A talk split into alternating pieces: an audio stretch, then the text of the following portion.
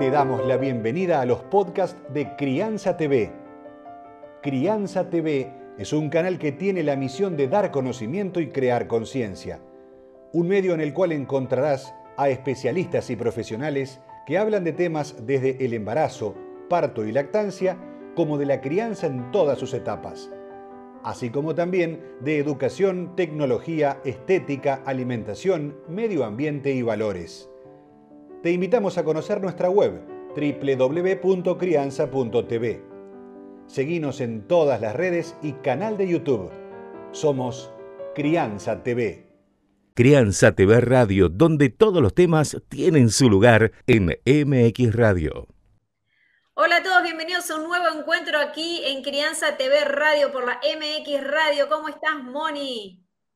Hola, Pau, ¿cómo estás? Bienvenidos a todos también a un nuevo encuentro. Gracias por estar ahí del otro lado. Y hoy tenemos un lindo programa con un montón de contenido, invitados especiales, música como siempre, alusiva a estas fechas que se vienen, eh, tan importantes para nosotros los argentinos, ¿no, Pau?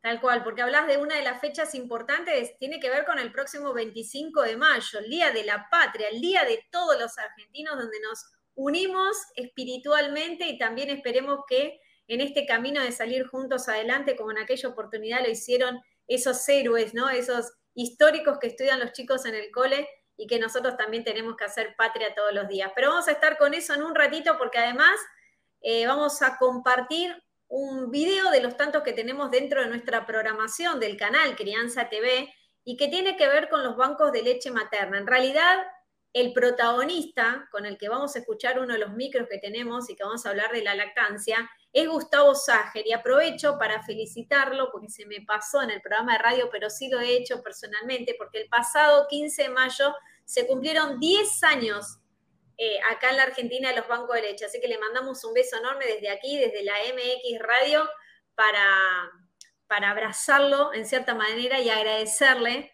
por todo lo que ha hecho para que esta posibilidad exista en nuestro país. Así que le mandamos un beso y con él vamos a estar en un ratito y les contamos de qué, del micro no, en instantes.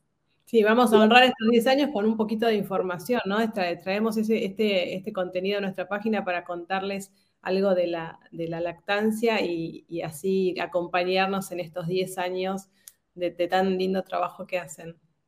Y entre las curiosidades, atención, eh, papis, mamis que nos estén escuchando, jóvenes, niños, vamos a cerrar con algunas curiosidades del 25 de mayo que no les contaron. Sí, se van a sorprender con algunas cosas y otras que por ahí ya sabían, pero está bueno recordar en una manera de hacer honor a esta fecha tan importante. Y vamos a empezar con, la música, Pau, ¿crees? Claro que sí, porque Argentina te quiero, ¿eh? metiéndonos de lleno en lo que se viene el próximo 25 de mayo. Bueno, y acá dejamos con ustedes este tema de Marcela Morelo. Que lo disfruten.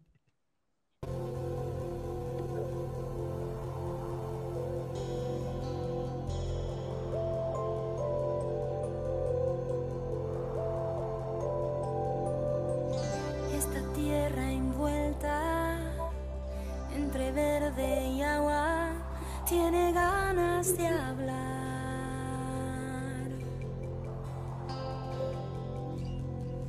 Abundante tierra, llena de nostalgia, tiene un grito sagrado.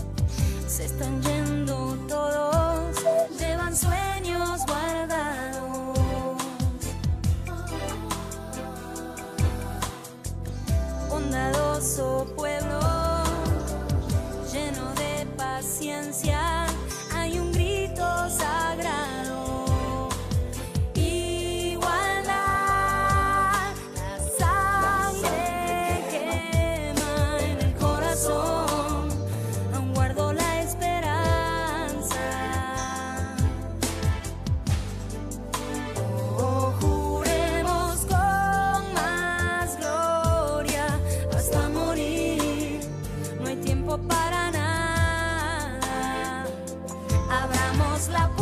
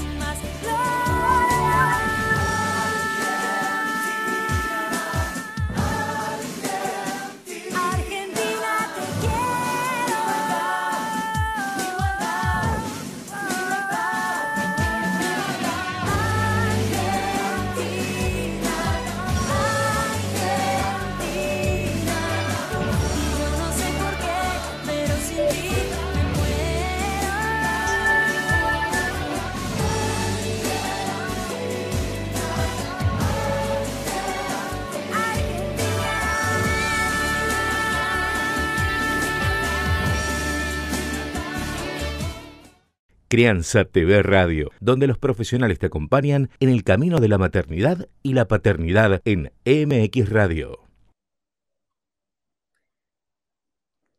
Hace unos días, Moni, se hablaba muchísimo del eclipse lunar y toda una revolución, hay que mirar la luna que va a estar roja y todo pasa por observar esa maravilla natural, otra de las abundancias que tenemos los seres humanos de poder disfrutar de lo que pasa, en este caso en el cielo, ¿no? Cuántas cosas pasan en el cielo que a veces ni siquiera percibimos, pero cuando lo podemos percibir lo disfrutamos y mucho. Pero tampoco entendemos de esas energías que se despiertan cuando los planetas se mueven o pasan o suceden estas cosas, ¿no? Moni.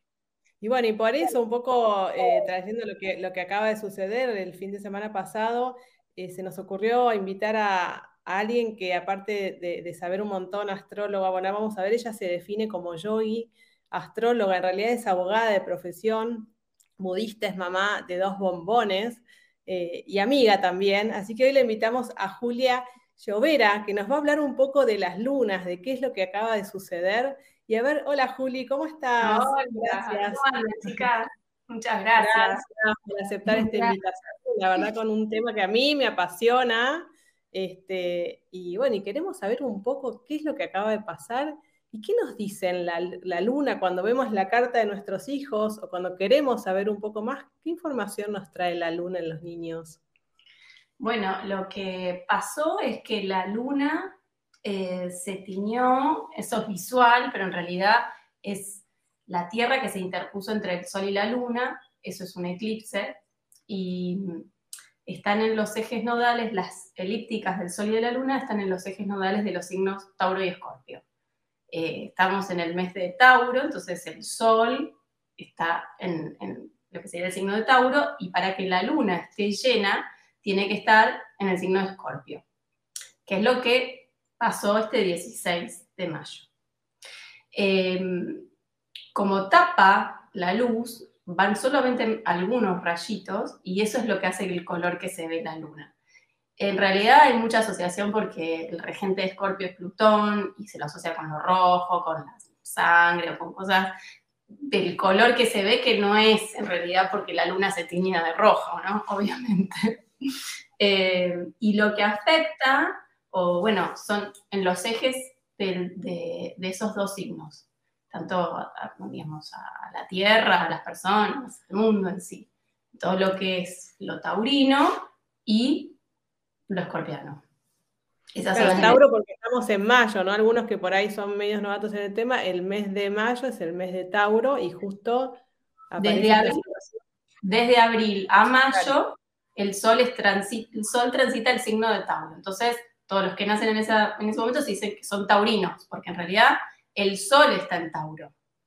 La luna se va moviendo entre 2 y 13 grados por eh, día, entonces para que llegue Escorpio ya pasó por la luna nueva, que fue la taurina, que fue el eclipse anterior, el 30 de abril. Entonces hubo un primer encuentro en estos ejes nodal, luna y sol. Y ahora es el segundo, es la luna enfrente del sol, por eso es llena, por eso afecta y se siente y hay como recomendaciones de, de no comer tanto, de dormir, de descansar, porque es como la marea, ¿no? Cuando como se afecta a todo, se afecta, los animales también, todos los seres vivos con los eclipses sienten esa energía como potenciada. Algunos dicen que es como tres lunas, lunas llenas, perdón. Y- y- Como y una revolución, ¿no? Como si estuviese todo el, el- el- el planeta así como en ebullición para, Sí. para Bueno, Escorpio más que ebullición es como si te inunda una tonelada de cosas eh, no, tan, no tan visibles, ¿no? No, tan, no tan presentes, entonces aparecen y es como que uno tiene que, que soltarlas y dejarlas, y es un buen momento eh, cuando está esta energía dando vuelta para poder dejar ir, ¿no? Soltar todo lo que está re en boga ahora que dicen esto de fluir y dejar, bueno, Escorpio en realidad lo que hace es eso, es una energía que remueve, mira la oscuridad, saca de la profundidad para resurgir, para nacer, para renacer. No es que te deja en, en la sombra, en realidad lo que es el gran transformador, Plutón, que es este planeta que va a regir junto con Marte, eh, este eclipse,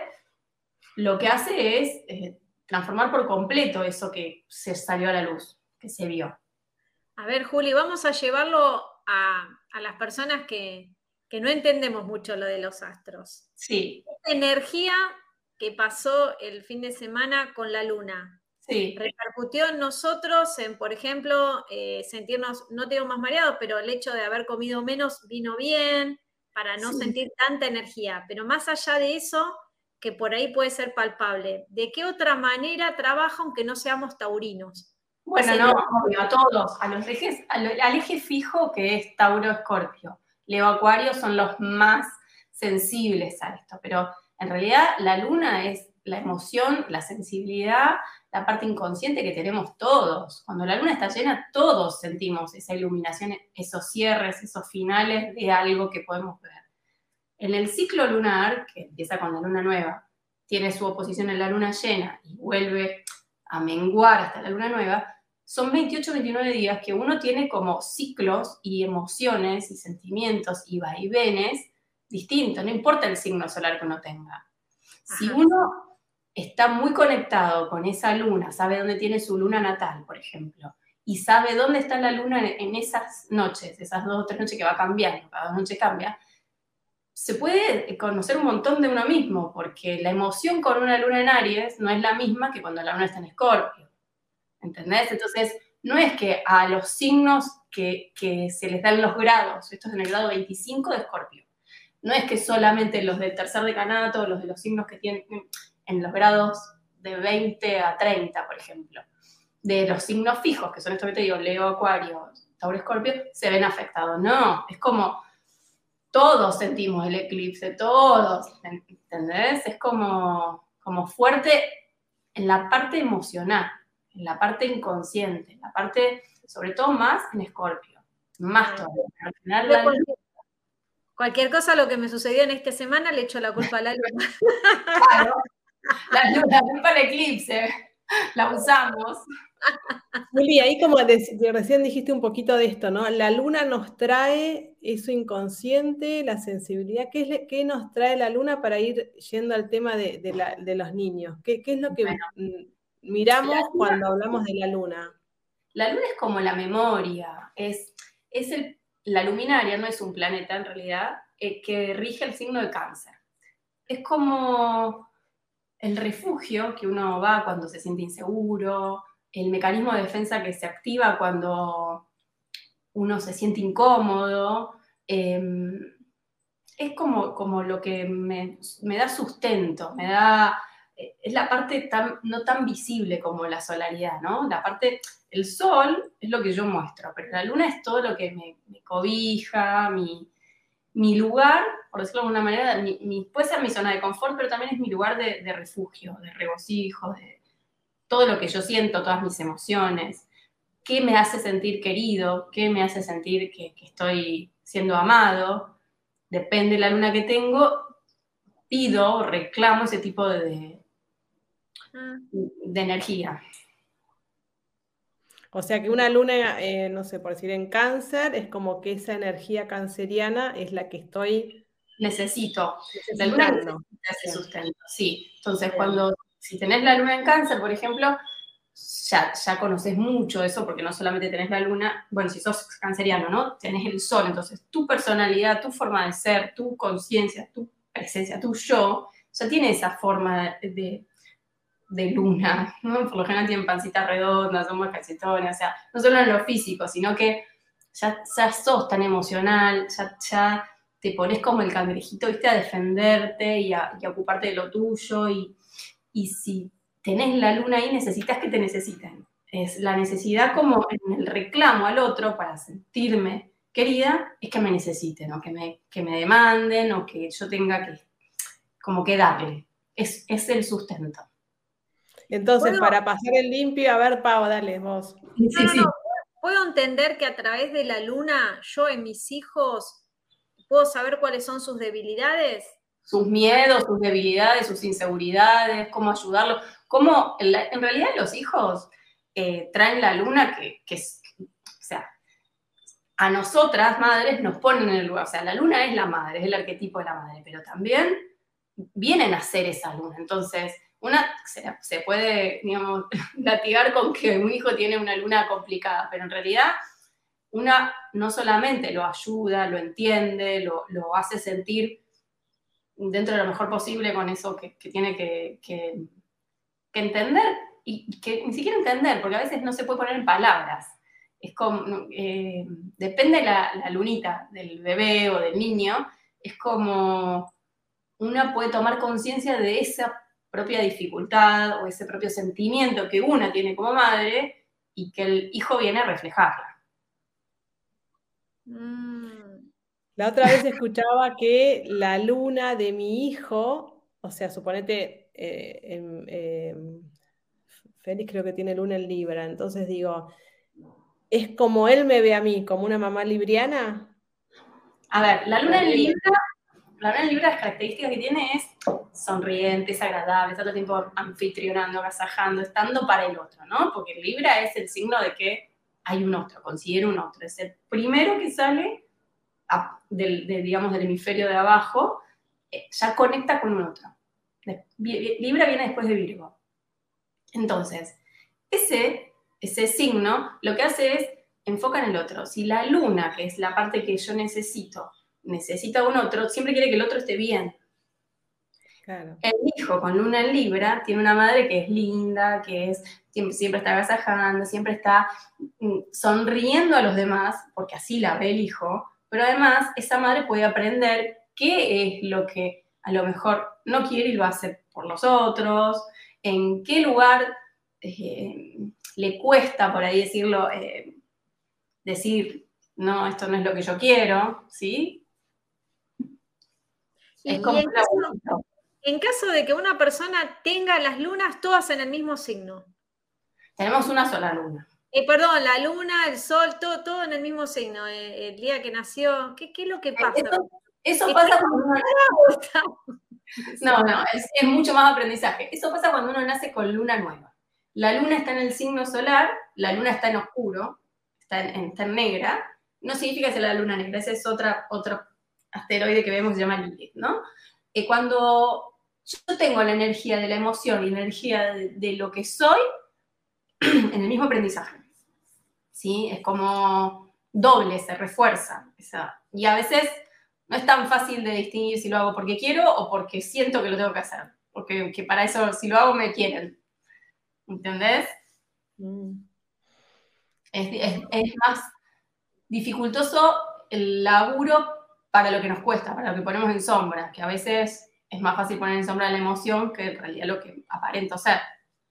Claro, se mezcla lo que soy con el camino, con lo que en realidad quiero o, o el mandato, ¿no? Digo, Sí, la luna Bueno, es como la historia familiar, viste, el pasado, mi, mi abuela, mi, la comida que hacía mi abuela, y todos pertenecemos, y somos del clan, y como un gran contenedor de emociones y de, de historia, de hábitos, de necesidades, de lo que mamá necesitaba cuando yo estaba naciendo, y eso, quieras o no, va a la luna del bebé.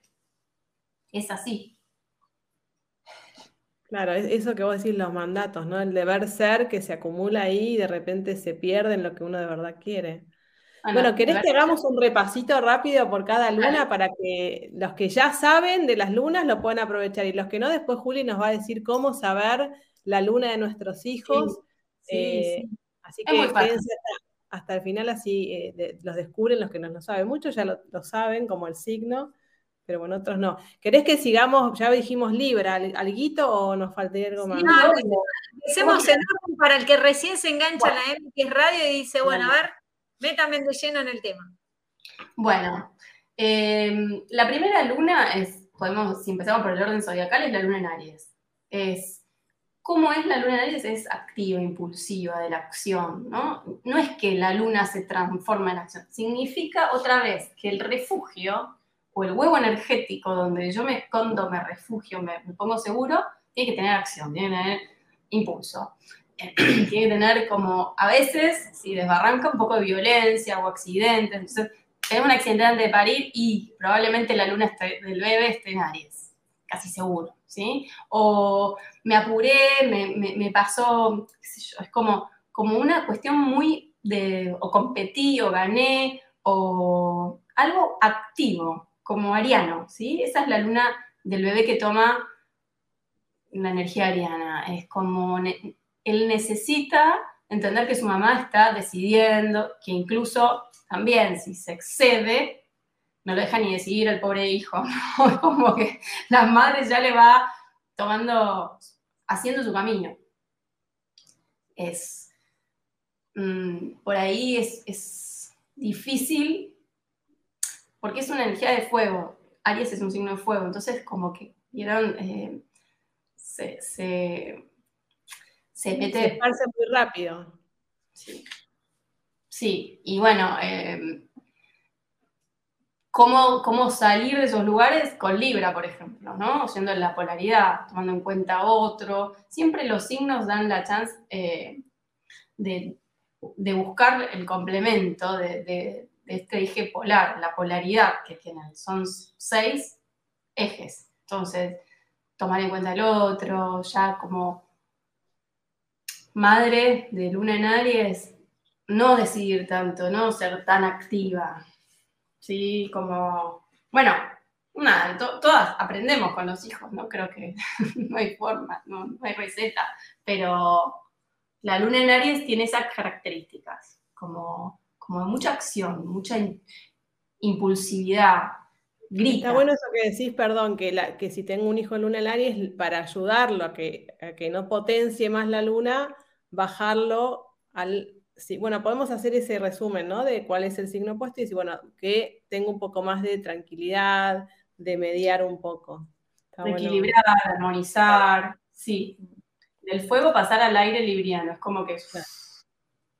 Sí. Bueno, y después de Aries viene...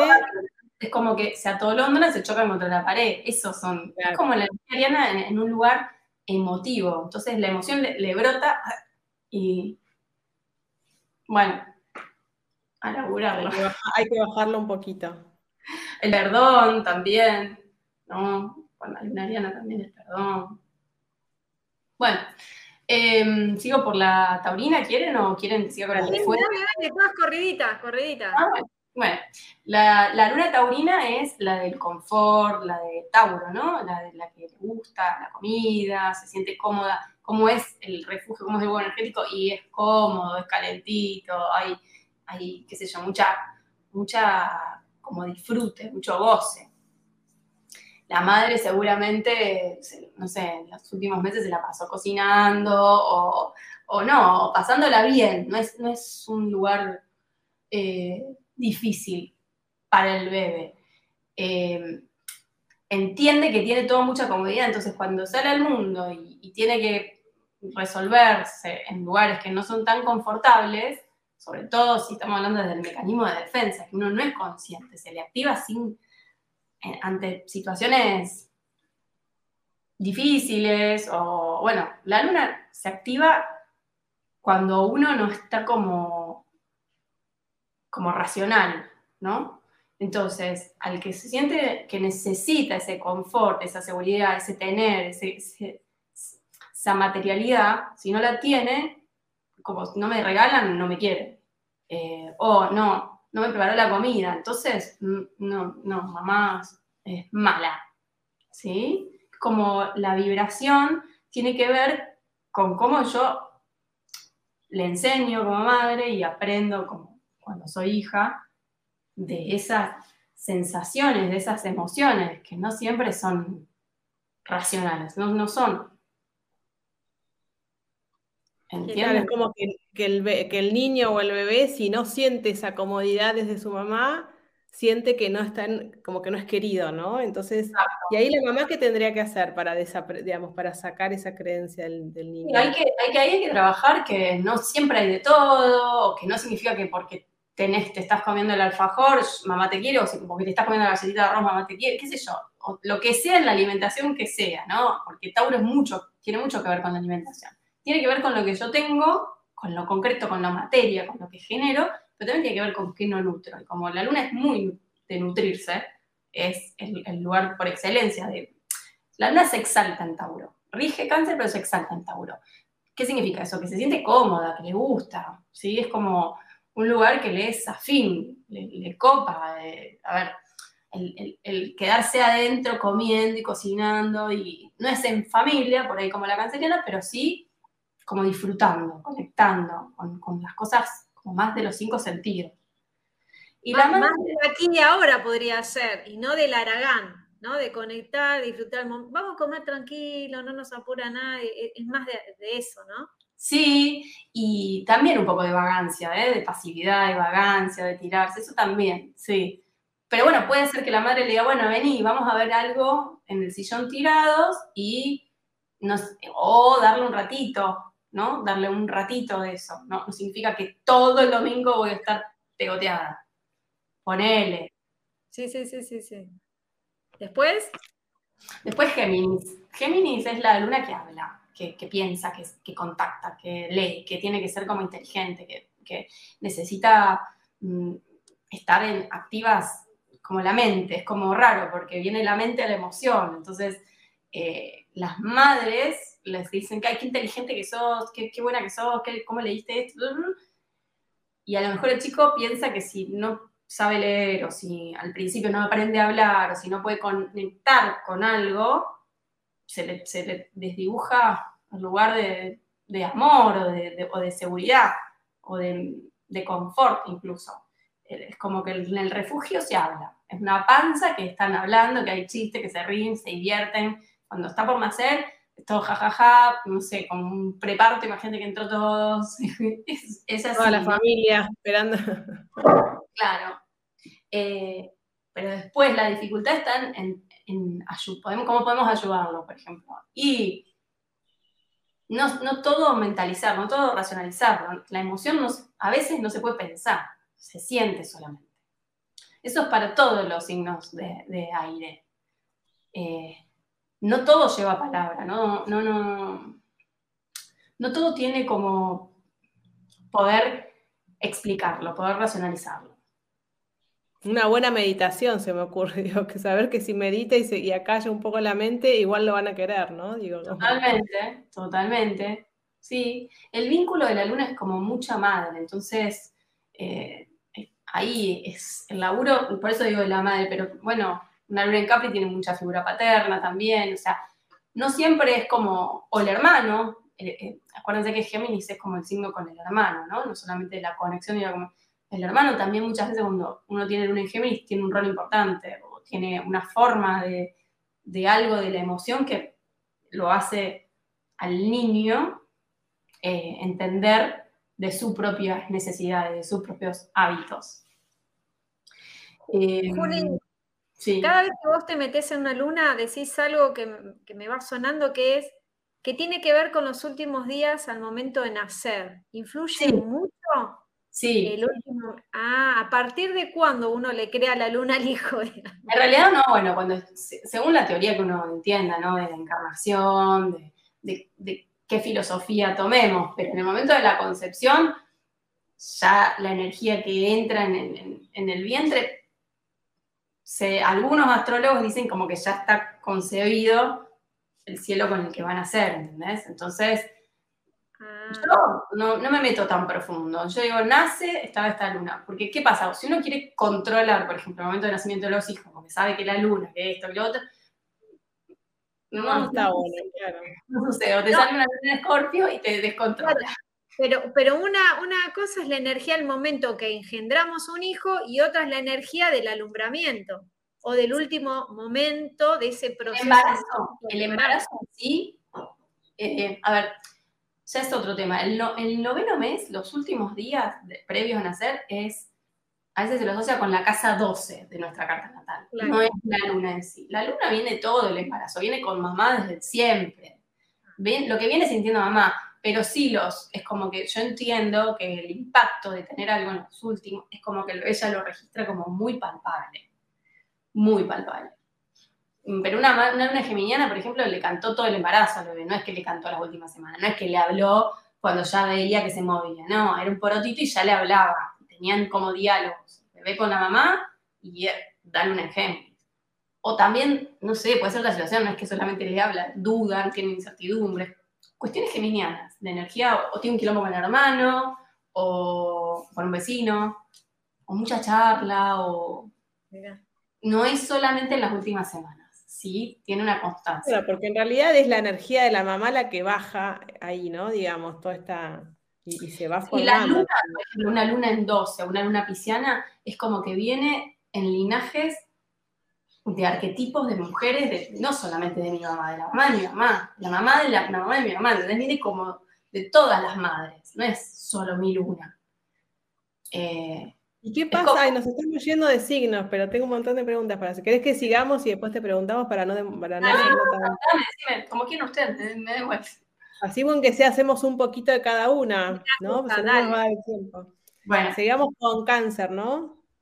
La luna en cáncer, bueno, es el lugar de, de residencia, el domicilio, se siente hipercómoda, es defensiva, siente que la tienen que necesitar, el bebé se quiere sentir, el bebé, el niño, la niña, lo que sea, quiere que la, que la necesiten, quiere que la, que la, como que, la, ella, a ver, la madre defendió, eh, acaparó, no posesivamente, sino como que cuidó, nutrió, le puso un lugar muy de adentro a ese bebé, ¿sí? Muy canceriano. ¿Sí? Como esa mamá leona, ¿viste? Cuando dicen es una leona, que con- por sus hijos. Sí, como una luna exaltada, como una, como una canceriana, aunque sea otra cosa, tenga otro sol, lo que sea. Cuando un bebé nace con un cáncer, es como que sintió que la madre uh, lo recontra defendió, lo, lo recontra eh, necesitó, y bueno, va cre- creciendo, el, el mecanismo que se le activa es, bueno, yo tengo que, ser necesitada, tengo que estar, tengo que ser, para ser querida, mi refugio, mi, cuando me agarra un- una inseguridad, no solo la ciclotimia y el altibajo que puede tener como si fuera entre comillas, ¿no? Un lunático, no, no significa que la luna cáncer sea lunática. Eh, pero llega un, un lugar que casi como que me da miedo salir. Entonces, estoy muy dependiente de las decisiones familiares, de lo que me dice mamá, de lo que hace la familia, de lo que el clan quiere hacer. Las vacaciones vamos todos juntos, estas decisiones las tomamos con mi familia. Es, como, a medida que vamos creciendo, son maduraciones que a esta luna le cuesta un poco más. Queda en que lugar soltar, enseñarle a soltar, ¿no? ¿Cómo, cómo ayuda hombre solterón que vive en la casa de la madre, que va a comer todos los días en la casa de la madre, ¿sí? Es como muy típica la luna en cáncer en esos hombres. Sea, casi seguro. Bueno, y Mameros. seguimos. Mameros. Mameros, ahí está, luna en cáncer, mameros. Eh, luna en Leo. Bueno, Luna en Leo quiere que la aplaudan, quiere que la reconozcan, quiere brillar, quiere subirse al escenario, es tipo leonina, necesita. El leonino en sí entra en un lugar y uno se da vuelta a mirarlo, ¿no? Eso es la energía leonina. Cuando uno tiene la luna ahí, es como que pide, necesita, y si llega y no lo, no lo toman en cuenta, no lo pasa desapercibido, se siente, mm, no solo no tener en cuenta, se siente como que no, no, no le gusta, no está bien, se apaga su luz. Piensen que el sol rige Leo. Entonces la luna cuando está en Leo es como un lugar que tiene que ocupar ese espacio, que tiene que, pararse, ponerse. Y bueno, eh, hay un pequeño necesidad. Entonces se dice que son, por ejemplo, los bebés que nacen que están todas las tías alrededor, o que el primer bebé, entonces todo encima y todo, todo, todo como mirando ese bebé, ¿sí? No solo el aplauso teatral, sino qué bueno que llegó esperándolo como un príncipe, como un rey. Esa es la luna en Leo. La dificultad es la que les dije, es como tratar de bajar del trono y que aunque no me aplaudan, no me digan, che, sos lo más, sos el mejor hijo, sos el que te fue bien en esto, me quiere mamá igual, viene, viene de un lugar que, que no es solamente mi, o sea, laburar el refugio es como evolucionar, chicas, es como, si uno puede darse cuenta cuando se le activa ese, ese mecanismo lunar, es como muy sanador. eh, poder eh, como frenar y decir, bueno, esto me, me está saliendo del inconsciente, esto no, no es que esta persona me está atacando, No es que esta persona no me está teniendo en cuenta, Leo, fuego, ¿no? Se notan mucho. Eh, o si no me no preparó la comida, no me está esperando comida, no, no, tierra, tiene que ser más consolidada. No, claro, es que no me quiere, ¿no? Pero eso se lo tiene que elaborar uno mismo. El niño, uno puede elaborarlo como madre, también podemos hablar en cada signo cómo se puede elaborar y ayudar al hijo. Pero estos, digamos, todas tenemos, todos tenemos la luna en. Son procesos que tenemos que pasar. Lo importante de saber estos detalles es no angustiarnos ante esa situación o saber, decir, bueno, yo tengo que trabajar esto. Amar esa condición con la que viniste y trabajarla. Sí, sí. eh, Es aceptarla. como si sería un mecanismo de defensa que traemos planetariamente, digamos, una forma de, de- de cuidarnos, ¿no? Sí, Como sí, de nutrirnos, lo que comemos, como estamos comiendo, también es mucho de luna. Cuando vemos un hijo que come, que no come, eso también es luna. No solamente cuando llora, no llora, ¿no? Quiere comer. ¿Cómo? Para, ¿cómo? ¿Cómo ver lo de la comida? A ver. Sí, lo de la comida, la luna es nutrición, es el cordón, es, es cómo alimentar al bebé, también. En una encapri le dio poca comida, seguramente no, no tenía, estaba dieta, o tenía que ser flaco el bebé, o no llegar a tal Es como, se ve mucho eso en las lunas. Una luna taurina, la madre estaba placenteramente dejada sin, sin. Esas embarazos que engordaba 23 kilos, bueno, una taurina. Eh, qué sé yo, Luna Virgo, por ejemplo, con dietas, con, con- con, eh, un esquema muy estructurado de qué, qué me hace este... Y Virgo es como el sistema, ¿no? Entonces es como un Excel hecho de esto me ingresa tanta proteína porque le voy a dar calcio al bebé, porque le voy a dar... Es como todo... Muy pensado, claro. Como tener algo, algún hijo. No, me río porque yo me dediqué en los embarazos a comer mucha verdura y a nadar. Eh, Bueno, y bueno, nadar puede ser. Como, como le digo, quiero alimentarlo y darle los nutrientes de todos lados. Igual no era la OBSE, viste que hay gente que suma las calorías, esas cosas, no. Yo trataba, traté de comer y me acuerdo todas las noches sopas de verduras con lo que viniera, ¿no? ¿Y qué Eh, lunas tienen tus hijos? Ay, No, no, lo sé, no lo sé, no soy tan no. Bueno. Este, Está bueno para laburar, porque cada hijo no tiene las mismas lunas. Eso te quería preguntar antes, porque, claro. nos ven completamente diferentes. o sea, vos no podés creer, por ahí coinciden en el elemento, los dos tierra, o los dos fuego, y mamá es una excitada, o mamá es tranquila, o los dos agua, y mamá vive llorando, o mamá, qué sé yo, la luna en acuario, por ejemplo, que es de otra de aire, es típica de madres que están como muy conectadas con otros hijos, no solo con sus hijos. Entonces, hay uno de tus hijos que entiende que vos estás reconectada con los hijos de, no sé, tu sobrino, tu primo, lo que sea, y no conmigo, ¿sí? Es como, a ver, cada hijo vibra esa energía con lo que le toca o encarnar, o venir, o le tocó, lo que sea, que uno tenga la creencia, ¿no? Eh, porque cuando uno nace, eh, el cielo, esa es la carta natal, ¿no? El cielo estaba de una determinada forma. La luna estaba en un determinado signo que a lo mejor a la hora cambió. Está, están dos días y medio, pero si a lo mejor en lugar la mañana hacia la noche, tiene otra luna. Claro. no es tan digitalizado. Y cuando uno, eso es muy gracioso, uno lo quiere digitalizar, cuando empieza a saber astrología, no sale. no es, no sale. No, no, no es lo que tiene que ser. Uno tiene que confiar un poquito más. No sé, eh, por lo menos esa es mi manera de verlo.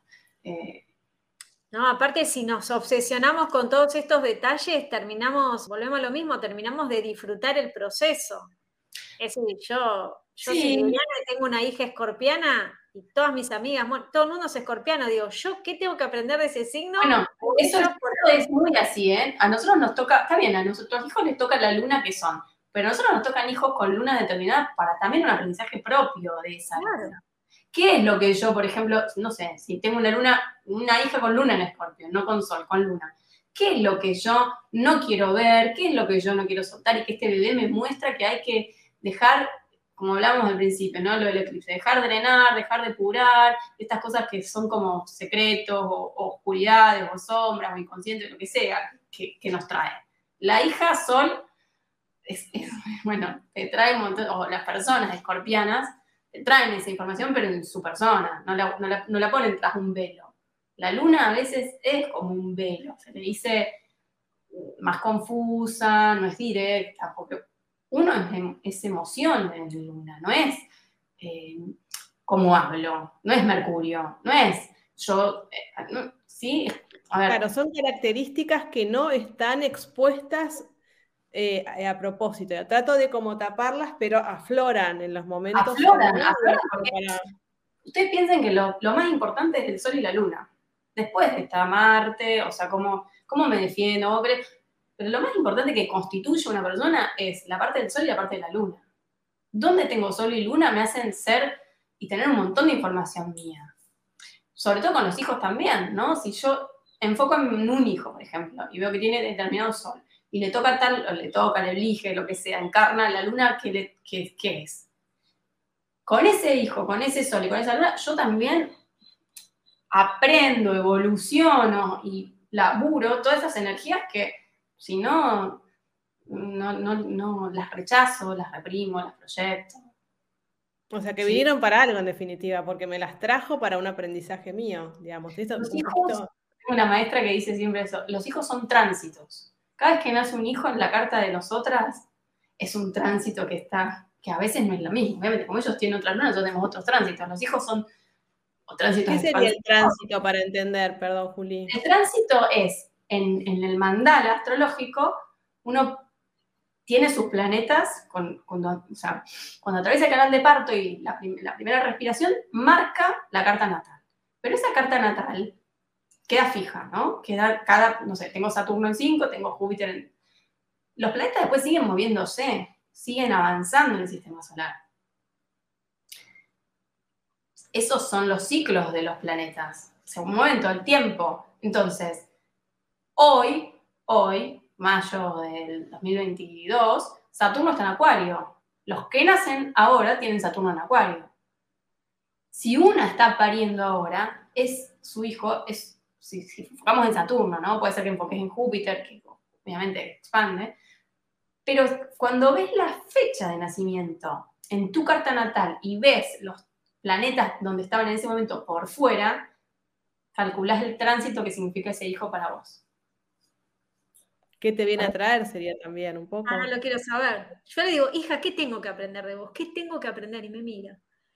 Vamos a leer la carta, Pau, y ahí por ahí sale. la fecha que nació y esa fecha la, tra- la trasladás a tu carta natal y ahí ves cómo están los otros planetas. Y seguramente hay algo, bueno, depende de qué energía te mueve ella, ¿no? Obviamente, pero hay un tránsito que vos decís, ah, es esta. Porque hay varios, puede haber varias cosas que se toquetean en tu carta natal. Para, para, ¿cómo es esto para que la gente que está escuchando se pueda enganchar? Eh, sabiendo el horario de tu hijo, Sí, hay una web, un programita muy sencillo, una web, astro.com, hay varias, Venus, hay de todo. Vos Ajá. pones la fecha y el horario de nacimiento de tu hijo tuyo, el que quieras ver, y te sale la carta natal. ¿Sí? Eso es un dibujo, un círculo, dividido en 12 pedacitos, 12 triangulitos, con cuatro rayas bien fuertes. Ujú. Se divide en cuatro cuadrantes. ¿Sí? Eso es una carta natal, que la, hace, la podés hacer en, en cualquiera de estas webs. Es muy sencillo. Si uno tiene la suya y quiere sacarla de su hijo, puede hacerlo de la misma forma, obviamente. Y tiene Ah. dos mandalas astrológicos. Una vez que tenés la información de la luna de tu hijo, el sol de, bueno, el sol casi todas saben cuando nace el hijo más o menos de qué sol es, o de qué signo es, mejor dicho, eh, lo comparas con el tuyo, eh, lees información o aprendés de esas lunas, entendés también cuál es tu aprendizaje o qué, cómo lo ayudás con esas lunas, ¿no? Eh, esa luna a ese hijo, esa luna al otro hijo. Eh, es, re- es muy abarcativo, chicos, me voy por las ramas, pero... No, no, no, no, está perfecto. Es como, No, pero está bueno eso que decís de analizar las dos y leer, a ver el horario de tu hijo, Por eso se llama sinastría. En astrología se llama sinastría. Cuando uno pone dos cartas encima, se llama sinastría. Eh, las puedes poner al lado y ver y sacar la información, o puedes sumarlas y decir, por ejemplo, mi hija, ¿qué es? ¿Qué, ¿Cuál es el aprendizaje? ¿Cuál soy yo para mi hija? Porque también lo invierto y yo también soy energía sobre sus planetas, planetas sobre planetas, planetas enfrente de planetas. Sí, ¿qué Ya me viene a cuando- enseñar ella y qué le puedo dar yo que ella le está faltando? Digo, con la sinestría te hace ese análisis. Sí, Ah, mirá qué bueno, pago para vos, eso te puedes hacer. sí. Sí, sí, sí. Igual Tengo que lo que pasa es que yo tuve una mala experiencia con las cartas natales. no me digas, ¿qué te pasó? Nada, me dijeron que tenía facilidad para el idioma y no sé ni hablar bien el español. Entonces dije, no, esto no sirve. No, no.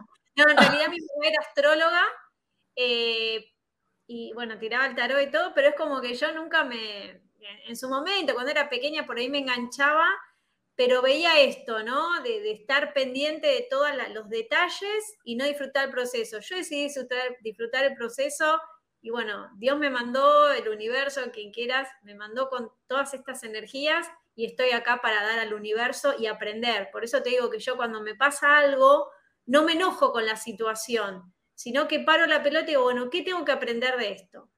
Eh, y trato de usar la inteligencia emocional y, y- y manejarme por eso. No sé, ese es el ¿Qué camino. tenés, Pau. ¿Eh? No, ¿Qué luna ¿Sabes? ni, ni me fijé. Creo que tengo todo en Libra, pero. o algo en Acuario, no sé. Pero es como que ahora me voy a enganchar para entender más, o a lo mejor mirarme hoy, desde acá, a ver cómo fue ese proceso y si pude manejar, como vos decís, las lunas. Pero bueno, no quiero hablar de mí en este momento, sino pensando en esas personas que están ahí del otro Para lado. todos, no solo para vos, es una herramienta para todos, para, Para todos. todos, Y aunque para todas las relaciones, con tu jefe, con tu Exacto. ¿no es? Está bueno esto del niño, porque lo que más me gustó cuando Moni me propuso que íbamos a charlar contigo es saber, por ejemplo, las debilidades de mi hijo, cómo puedo yo, desde mi lugar como madre, que hoy soy su modelo y que, que su escucha para todo lo que yo le pueda decir va a ser importante y que mi etiqueta sea algo positivo para su vida. No Sí. usarlas, porque no, no, no poner las etiquetas como algo malo que nos pasó en la vida, pero yo tuve una etiqueta muy linda que mi mamá decía, vos podés. Entonces yo creo que todo lo puedo. Vos podés, vos podés sola, vos podés sola es luna en Capricornio. Es típica frase de luna en Capricornio. Vos podés sola, vos lo tenés que hacer. Vos, vos, eso es como, el, el bebé dice, ay, no lloro más, porque como el duérmete niño, ¿viste? El típico de duérmete Ay, niño, sí. que están llorando, luna en Capricornio. Cantado.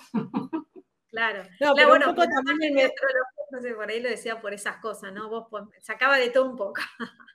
Perdón. Sí, No, sí, pero sí. también hablando de creencias limitantes, hay mucha gente que cree que la astrología te condiciona, o te etiqueta, o te dice, bueno, como sos Claro. Escorpio, sos todo esto. Y no, en realidad es la combinación, como vos decís, la luna, una los planetas. Totalmente, y y de, de autoconocimiento, ¿no? Como, Claro. como una terapia, como una meditación. A ver, estas energías me hablan, eh, porque hay una matriz que se llama de casas, cuando hacemos el círculo, que hay del 1 al 12, ¿no? Entonces, supongamos, yo tengo tal planeta en tal signo, en tal casa. me habla de esta energía, yo con esta persona vibro esto, ¿será por eso que me llevo bien? ¿Será por eso que me llevo mal? No lo sé, esto es lo que dice la astrología, esto es lo que este planeta como que desparrama, o por lo menos a mí me hace sentir eso. Eso no es predictivo, eso es una cuestión que está disponible, que es algo que yo puedo aprender, usar, rechazar, lo que sea, pero está. Pero está ahí, está ahí tal cual, es como vos decís, no es que es científico, este, está estudiado, digo, es los astros los que hablan, ¿no? Y bueno, es- es- se baja y se pone en servicio para, para entender, como decís, de autoconocimiento, de conocer más a los chicos, los vínculos, las relaciones, con tal persona no me llevo bien, la energía llega y yo necesito irme porque, y de repente te pones a mirar un poco más profundo y hay algo que está ahí y que no, Sí, por ahí no Sobre todo no hay, un- hay una que es muy fácil de hacer, por ejemplo, los soles en cuadratura. Son los soles en el mismo, eleme- en el mismo elemento, pero son, por ejemplo, ahora que estamos con Tauro Escorpio, no es cuando llega un Escorpio para un Tauro, sino cuando llega un Leo, cuando llega un Acuario. Supongamos, vos sos de Libra, ¿no? Eh, enfrente de Libra tenés Aries, que son, los signos cardinales, son de las modalidades que empiezan. Los otros cardinales son Capri y Cáncer. Cuando llega alguien canceriano, cuando llega alguien capricorniano, ¿cómo me siento? ¿Qué, me emana? ¿Qué me, ¿Qué me genera? Es muy básico y van a ver que hay cosas que se le despiertan y vos decís, Mi marido es de Capricornio, la paso bomba. El humor me divierte. Eh, Juli, qué divertido está esto, pero tenemos que ir cerrando. Nos Ay, quedó sí, un sí, poquito se el nos- se programa nos para pasó cierre, así que te vamos a convocar y a lo mejor podemos ir preparando, si te parece, junto con todo el equipo de Crianza eh, TV Radio, de ir armando como distintas pastillitas y Sobre esas pastillitas, Dale. porque ahora te agarramos y fue todo con todo, general. me- bombardearon con todo, el eclipse, los signos. todo, todo. Pasamos por todos los temas.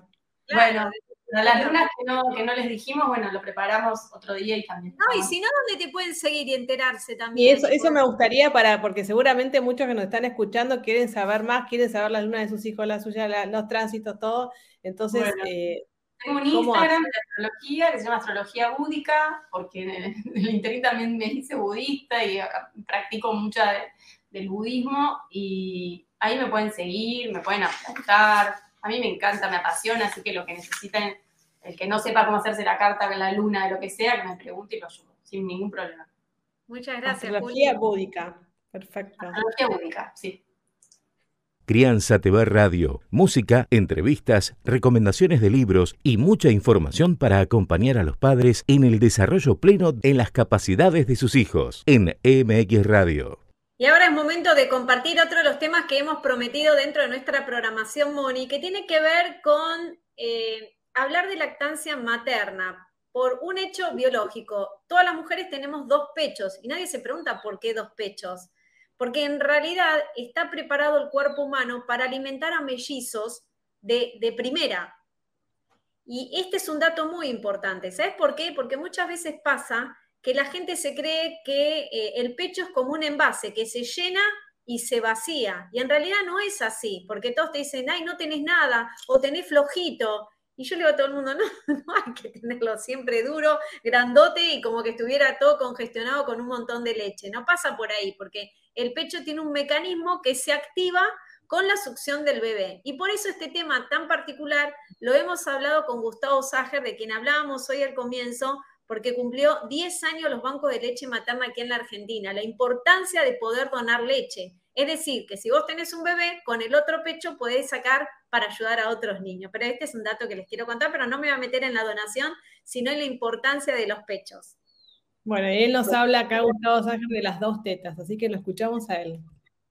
Eh, dicen, ay, yo podré dar, no sé si le va a alcanzar. Y vos decís algo muy simple y que es cierto científicamente, el cuerpo de, de las mujeres, tenemos dos pechos para dar a mellizos. Y quiero que lo desarrolles, porque si no, siempre Claro. tiene este miedo y te sobra, digo, de leche. Sí, sí, seguro. Eh, eh, las glándulas mamarias, eh, obviamente, fueron de alguna manera inventadas, entre otras cosas, por la naturaleza, o por Dios, o, o- o- por ambos, para amamantar. O sea, somos mamíferos, ¿eh? Y eh, si no hay ninguna mona que tenga dificultades en la lactancia, tampoco debería haber ninguna mujer. Claro. El secreto de la mona es que el mono, el monito, está prendido como mínimo dos años y medio todo el día ¿eh? a su mamá mona con cinco puntos, las cuatro manos o patas al pelo de su madre y la quint- el quinto punto de apoyo es el pezón.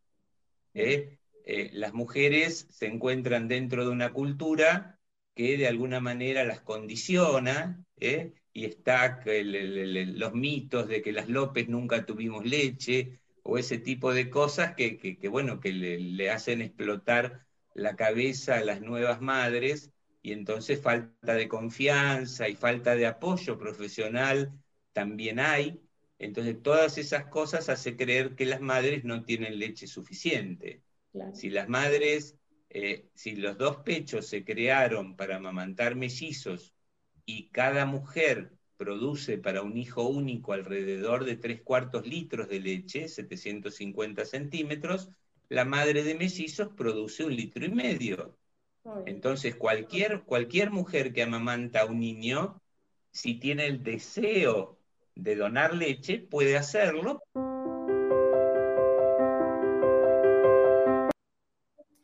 Y bueno, ahí como ven, esto es parte de una entrevista que nos dio con tanta generosidad Gustavo Ságer y los invitamos a que la vean completa porque hay tanta información para esas mamás por venir o, mamás, abuelas que quieren ayudar a, su- a sus nietos o amigas, porque la verdad que hay mucho desconocimiento sobre este tema, así que todo este contenido en la página web que los invitamos ahí a bucear y a- y a mirar y a, y a deleitarse con tantos profesionales que nos acompañan. Y seguimos, No, no, Pau.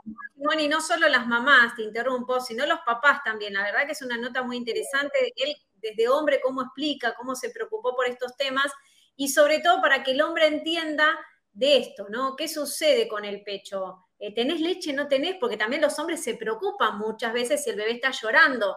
Y en realidad, el secreto está, cuanto más pongo el bebé al pecho, más genero leche. Pero bueno, es una muy linda nota tanto para hombres como para mujeres y enterarse, ¿no? De la importancia de la lactancia materna, de los beneficios que tiene y todo lo que él nos cuenta en el transcurso de ese ratito que hemos disfrutado y que hemos aprendido mucho de la mano de él, que además es médico pediatra.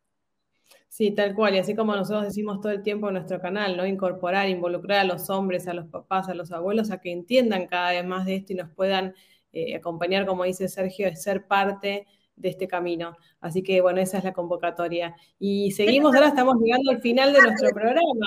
Ya. Rápido, sea dos curiosidades, como hemos prometido a todo nuestro público sobre, eh, sobre el 25 de mayo. A ver, ¿cuál tenés vos por ahí? Mira, antes que nada, algunos lo saben, pero otros no. ¿Saben que ese día ni llovía ni había paraguas? Esas fotos que se ven con los paraguas y con lluvia, eso no fue así. ¿Y qué más, Pau? Eso en los libros de, de- de clase de los chicos, me acuerdo. También te quiero contar otra curiosidad, porque tres de los miembros de la primera junta no nacieron dentro de los límites de los actuales límites de la Argentina. Al contrario, Cornelio Saavedra, ¿sabes dónde nació? En lo que era en ese momento Hacienda de la eh, eh, eh, font- eh, frontera que era Potosí y hoy Bolivia, ahí nació. Y después, por ejemplo, Domingo Mateu y Larrea eran españoles, pero eran oriundos de Cataluña, no eran argentinos, pero estuvieron ahí haciendo la que después se llamó nuestra independencia. Mira, y otra cosa que también leí es que la reunión de Cabildo Abierto fue en un balcón, con el frío que hacía en ese momento. Cuando se firmó el petitorio a la madrugada no quedaba nadie en la plaza. Los que llegaron, que fue para el dibujo que vemos en ese manual, se fueron enterando por el boca a boca. Pero Buenos Aires era una ciudad que no había más de 50.000 habitantes, así que esa foto multitudinaria, bueno, algún creativo del momento eh, Claro. la usó para transmitir y bueno, es la, es la imagen que nos queda, ¿no? Bueno, de- te suma a eso otra curiosidad. Solo hubo 200 personas, en las cuales no podía ir todo el pueblo. Eran solamente los militares, los políticos y algunas personas, por ejemplo, afincadas o casadas o arraigados ahí en Buenos Aires. Nada más. No estaba tan abierto ese cabildo, pero bueno, ocurrió. O se dijo. Bueno, alguna- algunas, algunos detalles y de color, notas de color para eh, ya adentrarnos en este festejo que, que se viene. Así que a preparar el locro, las empanadas de carne y recibir este 5 25 de mayo en familia y haciendo honor a, a nuestra patria. Me hiciste acordar que yo actué de dama antigua y tenía que decir, no, de dama antigua y después, no me acuerdo, de uno de los vendedores ambulantes decía, empanaditas calientes para que se quemen los dientes, iban al teatro, ¿verdad? Bueno, cerramos, no hay más tiempo. Gracias a la MX Radio que estamos como muy embaladas con muchos temas, nos recopamos hoy con Juli, pero tenemos que cerrar. Gracias a todo el público. Sí, gracias a ustedes por estar ahí cada viernes, que tengan un lindo fin de semana. Les mandamos un beso enorme. Crianza TV Radio, pensado para toda la familia, en MX Radio. Vas a encontrar libros, cursos, charlas y más información en www.crianza.tv. Recordá, somos Crianza TV, donde todos los temas tienen su lugar.